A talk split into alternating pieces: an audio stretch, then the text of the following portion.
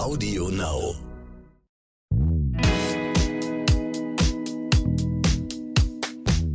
Hallo und herzlich willkommen zu So bin ich eben, der Psychologie-Podcast für alle Normalgestörten mit Stefanie Stahl und Lukas Klaschinski. Da sind wir wieder. Und wir sind tatsächlich ganz schön überwältigt von der Zahl an Mails, die uns erreicht haben. Vielen Dank an euer Vertrauen, das ihr uns schenkt hier in diesem Podcast. So bin ich eben at randomhouse.de. Das ist die Mail, da könnt ihr uns Fragen zukommen lassen. Alles, was ihr auf dem Herzen habt, ob es was Aktuelles ist.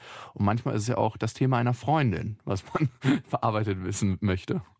Und uns hat geschrieben die Susanne, sie ist Mitte 50 und sie hat ein Thema, da geht es um Nähe durch Sex. Funktioniert das? Wie gehe ich damit um, wenn mein Partner durch Sex Nähe und Liebe herstellen will? Mein Partner und ich sind seit fünf Jahren zusammen. Aus der Kindheit heraus bin ich eher die Beziehungsflüchtige, mein Partner der Nähe Suchende. Wir sind beide Mitte 50 und sprechen offen über Beziehungsthemen. Allerdings habe ich ein Riesenproblem. Mein Partner versucht durch Sex Nähe herzustellen. Folgend will er sehr oft Sex und ich fühle mich da total unter Druck gesetzt, habe keine Lust und weiche dem aus. Daraus entwickelt sich ein Teufelskreis. Wie komme ich da raus? Ja, ähm, das ist ein recht häufiger Teufelskreis, ähm, der eigentlich in vielen Beziehungen entstehen kann. Wobei die Susanne ja schon von sich aus gesagt hat, dass sie eher beziehungsflüchtend sei aus ihrer Kindheit heraus. Das hat sie offensichtlich schon ganz gut selber analysiert. Und dadurch, dass sie sich ihm ja öfter entzieht, entsteht bei ihm ja automatisch eine gewisse Verlustangst. Ja, oder so dieses Gefühl, zurückgewiesen zu werden. Mhm. Und ähm, dieses verlustängstliche Gefühl oder dieses Gefühl, irgendwie nicht so gewollt zu sein, äh, löst umso mehr Verlangen aus. Das ist so ein ganz blöder Mechanismus der Natur sozusagen, mhm. dass die Natur uns ja eigentlich auch so ein bisschen so einen Klammerimpuls mitgegeben hat. Denn die Natur will ja nur eins, nämlich, dass wir uns fortpflanzen. Und ähm, auch Eifersucht, das weiß ja jeder, der es schon mal erlebt hat, hat ja eine unheimlich positive Wirkung irgendwo auf die Libido, ja, auf das, mhm. also auf das Verlangen. Und dadurch, dass sie sich eben so rar macht und so entzieht, ähm, ist auf seiner Seite natürlich automatisch das äh, Verlangen gesteigert. Wie sie da rauskommen könnte, wäre eigentlich dadurch, dass sie noch mehr sich mit ihren eigenen Beziehungsängsten auseinandersetzt, weil diese Lustlosigkeit auf Seiten der Partner, egal ob Männer oder Frauen, die sich schnell eingeengt fühlen in Beziehungen oder die immer wieder so den Wunsch haben, auch Distanz herzustellen oder irgendwann auch den Wunsch verspüren, einfach die Beziehung zu beenden, ähm, für die ist es ganz typisch, dass sie eben auch nicht mehr so viel Lust haben auf ihren Partner. Also, mhm. dass das irgendwie rapide nachlässt. Das heißt, der erste Hebel wäre eigentlich so bei ihr selber anzusetzen. Ich glaube, erstmal das Phänomen, was Susanne beschreibt, ist sehr, sehr häufig in Beziehungen. Also das ist kein seltenes Thema. Und je nachdem, wer weniger Lust hat auf äh, Sex und auf Zärtlichkeiten, der ist auch in einer komischen Situation. Man guckt ja oftmals nur auf denjenigen, der mehr möchte und weniger bekommt. Aber Susanne liebt ja wahrscheinlich ihren Partner und jedes Mal ihn zurückweisen zu müssen, ist ja auch eine blöde Situation, in der sie da steckt. Also das ist eine sehr häufige Dynamik, ne? Ähm, ich weiß gar nicht, ob sie ihn liebt. Also wenn Stimmt, das wissen wir nicht. guter, guter Punkt. Sehr positive Unterstellungen, die du hier machst. Nicht alle in einer Beziehung lieben sich auch, da hast du recht. In meiner kleinen romantischen Welt ist das so. ähm, denn gerade wenn sie eher so auf diesem bindungsängstlichen Pol ist, mhm. ähm, geht das ja nicht nur in der Regel einher mit dem Verlust von Lustgefühlen, sondern öfter auch einher mit dem Verlust von Liebesgefühlen. Mhm. Ähm, in dem Sinne, dass man sich überhaupt nicht mehr sicher ist, will ich den überhaupt, liebe ich den überhaupt? Und gerade weil man ja dann den Partner als so invasiv erlebt, also als jemand, der ständig irgendwelche Erwartungen an einen hat und was von einem will und auch immer Sex will, ist man ja selber gar nicht mehr in so diesem Feeling der Verlustangst oder des Habenwollens, ja. Mhm. Ähm, Im Gegenteil, man ist ja eher auf dem Motto, Modus des sich abschotten müssens. Und ähm, das macht natürlich auch was mit den Gefühlen. Also der Ausweg wäre natürlich in die Richtung, im Grunde auch nochmal eine klare Entscheidung zu treffen. Okay, und wenn man die getroffen hat und das erste ist ja, wie treffe ich diese klare Entscheidung überhaupt? Ne? Wie weiß ich, okay, das ist jetzt derjenige für mich oder ach, hier ist alles schon irgendwie so lauwarm, möchte ich doch nicht mehr mit demjenigen. Wie trifft man die erstmal? Ist das einfach eine Entscheidung, die man trifft oder gibt es da bestimmte Parameter, die man beachten kann? Genau, also ich denke, dass diese die Situation, in der sich die Susanne befindet, im, im Wesentlichen eine gewisse Entscheidungslosigkeit ist. Sie mhm. lebt so im Jein ein bisschen. Einerseits will sie die Partnerschaft mit ihm zusammen sein, aber bitte am besten ohne Sex. Also es ist so ein Ja-Aber-Zustand. Also sehr selten zumindest. Ja. Einmal und, ähm, ich denke, im ersten Schritt wäre es gut, wenn sie mal in sich gehen würde und mal fühlt, was ist eigentlich das Thema ihrer Flucht? Also ist das Thema, dass sie sich vereinnahmt fühlt, weil sie vielleicht aus ihrer Kindheit, sie sagte ja, es habe mit ihrer Kindheit zu tun, also sie hat das ja schon ganz gut reflektiert, vielleicht weil sie in ihrer Kindheit tatsächlich zu viel eingeengt wurde, also Eltern oder einen Elternteil hatte, ähm, die sie zu sehr mit der Liebe, also vermeintlichen Liebe des Elternteils, also zu viel erdrückt haben, zu eng an sich gebunden haben, so dass sie das so tief assoziiert. Liebe bedeutet, dass ich irgendwie ständig für dich da sein muss und äh, irgendwie erdrückt werde. Oder ist das Thema vielleicht auch eine gewisse Verlustangst? Also es gibt ja auch nicht wenig Menschen, die flüchten die Nähe, weil sie im Grunde genommen Verlustangst haben mhm. und sich deswegen besonders autonom und unabhängig machen. Ähm, oder ist das Thema, dass sie schnell eine gewisse Panik bekommt oder auch depressive Gefühle, weil sie vielleicht Schlimmeres erlebt hat in ihrer Kindheit, mhm. was schon ein bisschen mehr Richtung Trauma geht, ähm, dass sie so ganz ungute Gefühle hat, die mit Bindung assoziiert sind. Also als erstes müsste sie mal so den Schlüssel finden. Was ist eigentlich das, das Thema bei mir? Mhm. Wenn sie das für sich entdeckt hat und sagt, ja, ich möchte die Beziehung fortsetzen, was steht als nächstes an für einen Schritt? Also muss sie dann auf ihren Partner zugehen und sagen, du, ich könnte mir vorstellen, in Zukunft mal wieder mehr Sex mit dir haben zu wollen? Also weil das Problem ist ja immer, wenn ich immer in der wartenden Position bin, immer in der passiven Position und jemand kommt auf mich zu und sagt, ähm, hier möchtest du Sex, möchtest du Sex, möchtest du Sex und macht dir immer das Angebot, dann bist du ja immer der, der sagen kann, nö, möchte ich nicht, möchte ich nicht, möchte ich nicht. Und der Lustimpuls aus dir selber heraus kann sich eigentlich auch in der Situation nicht so wirklich entwickeln. Weil es ist so, als ob mir immer Pizza im Mund gesteckt wird und ich kann ja dann nicht hungrig werden. Du scheinst aus tiefer Erfahrung zu sprechen. aus welcher Position heraus? ich war tatsächlich äh, schon in beiden drin, ja. Ja, ja, klingt sehr empathisch, wie du das formulierst. Ja. okay. Ähm, also dann ist wichtig, also sie hat jetzt zum Beispiel gefunden, ich leide unter Verlustangst. Dann wäre wichtig, wie es eigentlich immer in meinen Ansätzen ist, sich nochmal klar zu machen, hey, ich lebe heute in einer Erwachsenenrealität. Vielleicht war das bei Mama und Papa alles ein bisschen schwierig und ich habe mich da nicht so geliebt gefühlt. Also wirklich nochmal bewusst versuchen, in diese Realität zu kommen und sich bewusst zu machen, hey, das ist doch jetzt für meinen Partner gar nicht angesagt, dieses Verlustangstgefühl. Im Gegenteil, er ist doch eigentlich derjenige, der ständig Verlustangst hat. Ne? Weil ich, gerade weil ich so Verlustangst habe, ihn immer zurückweise. So, mhm. also das wäre schon mal ein ganz toller erster Schritt. Und dann kann sie sich vielleicht entspannen und sich öffnen für die Beziehung und vertrauen und sagen, okay, jetzt lasse ich ihn auch körperlich mal wieder an mich ran. Ja, das ist ja im Grunde auch eine Frage der inneren Entscheidung. Ja, hat sie hingegen so das Gefühl, nee, ich fühle mich ganz schnell erdrückt, weil ich mich ganz schlecht abgrenzen kann und er einfach zu viel Forderungen an mich stellt und das hat auch was mit meiner Kindheit zu tun, dann ist es da eben auch wichtig, dass sie in diese Erwachsenenrealität kommt und sagt, hey, ich bin heute groß und frei und ich kann wirklich Ja sagen, ich kann aber auch Nein sagen.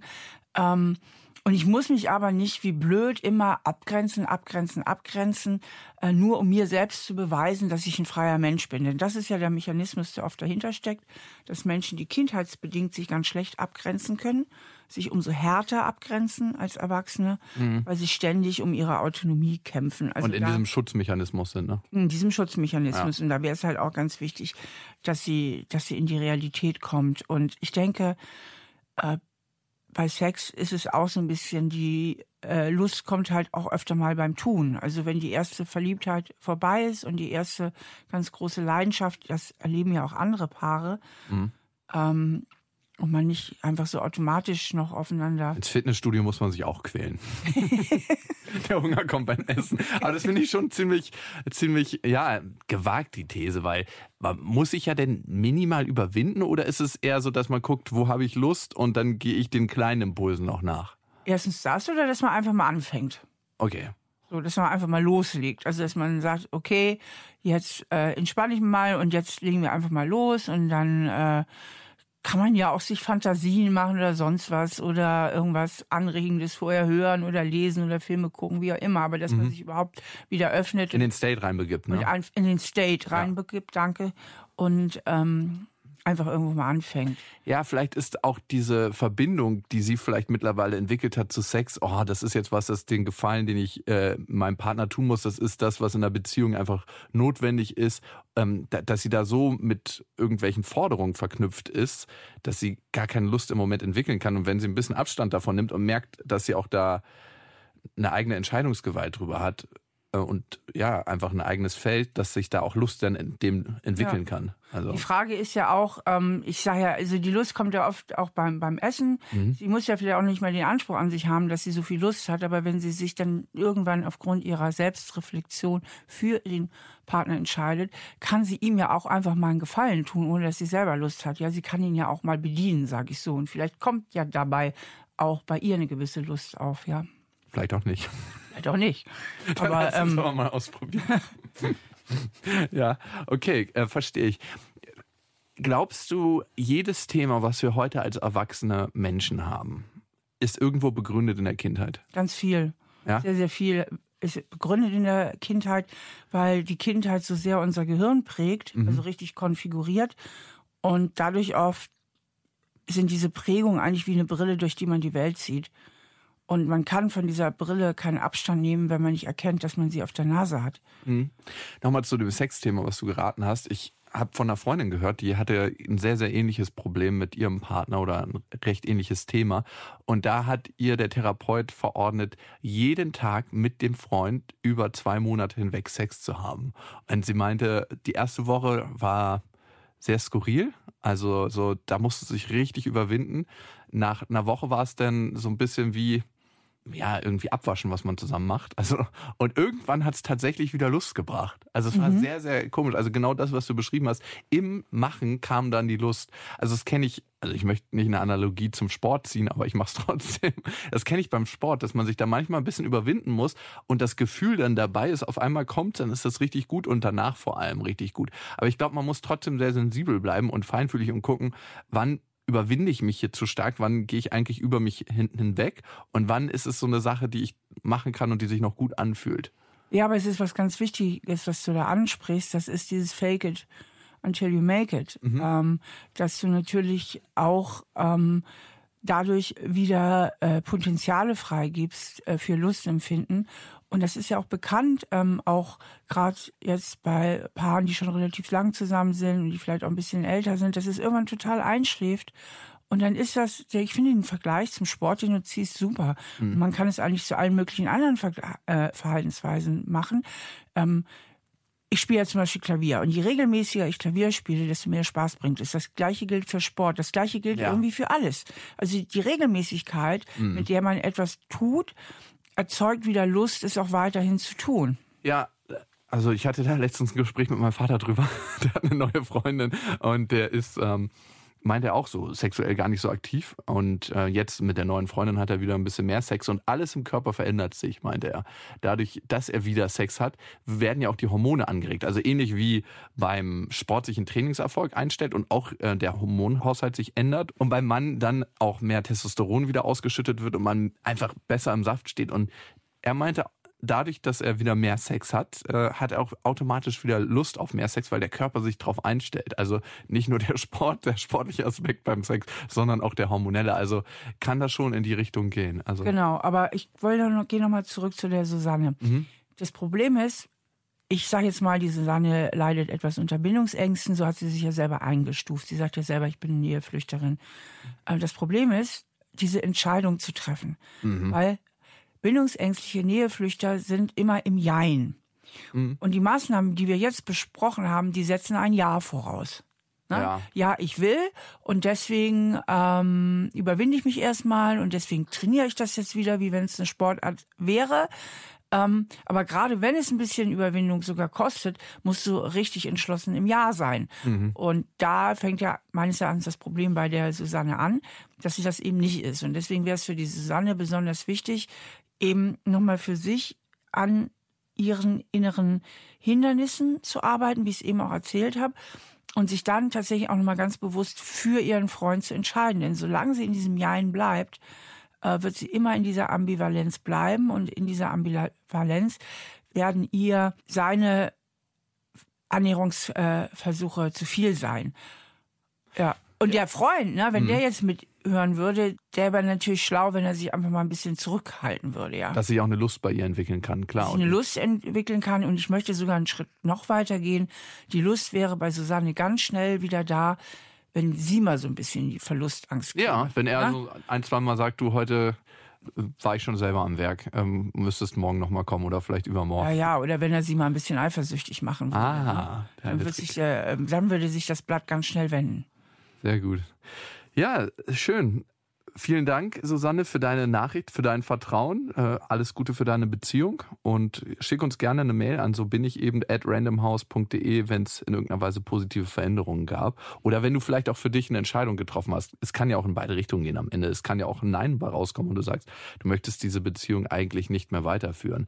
Die Mail, die ihr gerade gehört habt, an die könnt ihr euch auch wenden, wenn ihr ein Thema habt, wenn ihr sagt, ähm, ihr möchtet uns erreichen. So bin ich eben at randomhouse.de. Mit euren Themen könnt ihr euch da an uns uns wenden. Und falls ihr euch gefragt habt, warum Steffi so ein Fass voller Wissen ist, Steffi ist natürlich auch ähm, Autorin, nicht nur das, Bestseller-Autorin. Sie hat sehr, sehr viele Bücher auch zum Thema Beziehung äh, geschrieben. Und ein Buch, finde ich, passt hier besonders gut. Ja, das ist das, äh, jeder ist beziehungsfähig. Ähm, weil da äh, erkläre ich ganz viel über diese Prinzipien von Bindung und Autonomie und eigentlich alle Beziehungen, die man hat, spielen sich genau auf diesem Hintergrund ab. Ne? Also wie anpassungsfähig bin ich, beziehungsweise wie gut kann ich auch meine Autonomie behaupten. Und genau in diesem Konfliktfeld bewegt sich auch die Susanne. Mhm. Ähm, sie kämpft halt ständig um ihre Autonomie. Sie ist mehr auf dieser Abgrenzungsseite. Und jeder, der ein Thema mit Beziehungen hat, äh, wird sich in dem Buch bestimmt gut wiedererkennen. Wer hat kein Thema mit Beziehungen? Also, okay. ich glaube fast alle. Und was ich an Büchern immer mag, ist, man kann auch ein Stück weit in die Ruhe gehen oder pausieren und sagen, ähm, okay, das habe ich jetzt mal gelesen, jetzt sinniere ich mal darüber nach und dann lese ich einen Abschnitt weiter. Also jeder ist beziehungsfähig, das Buch von Stefanie Stahl. Und wer eher Sachen über die Ohren aufnimmt, jeder ist beziehungsfähig, gibt es auch als Hörbuch. Dann hoffentlich bis zum nächsten Mal. Audio Now.